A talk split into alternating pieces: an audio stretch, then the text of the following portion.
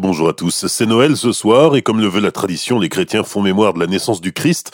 Dans un message commun, le président de l'Union des églises protestantes d'Alsace et de Lorraine et l'archevêque de Strasbourg mettent en vis-à-vis le contexte sanitaire actuel et la crèche de Bethléem. Avec cette question, le bonheur suppose-t-il que nous soyons en totale sécurité pour s'épanouir ou peut-il aussi jaillir au cœur même de nos fragilités?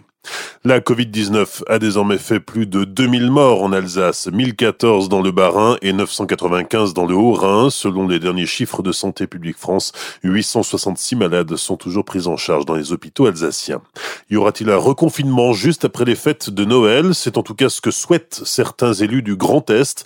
Ils estiment qu'un court confinement durant les congés éviterait d'avoir à reconfiner toute la population à la rentrée, refermer les écoles et impacter l'économie déjà très fragilisée.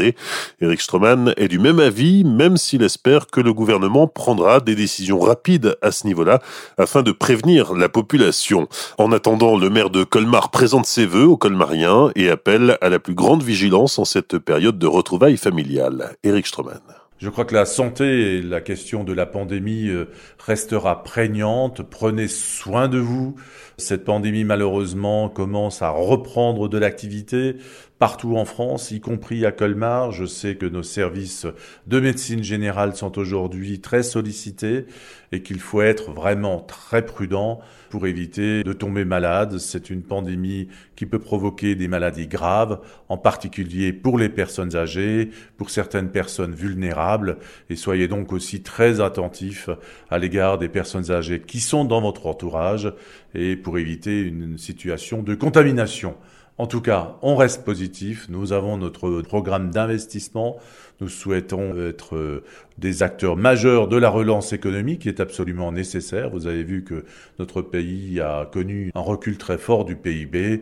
Mais comme je le dis souvent, après la pluie, le beau temps. Prenons rendez-vous au soleil, prenons rendez-vous pour euh, gérer aussi ce beau temps qui va s'annoncer. Eric Stroman, maire de Colmar, où le commissariat est particulièrement impacté par la Covid. Un tiers des effectifs est à l'arrêt, soit une quarantaine de policiers.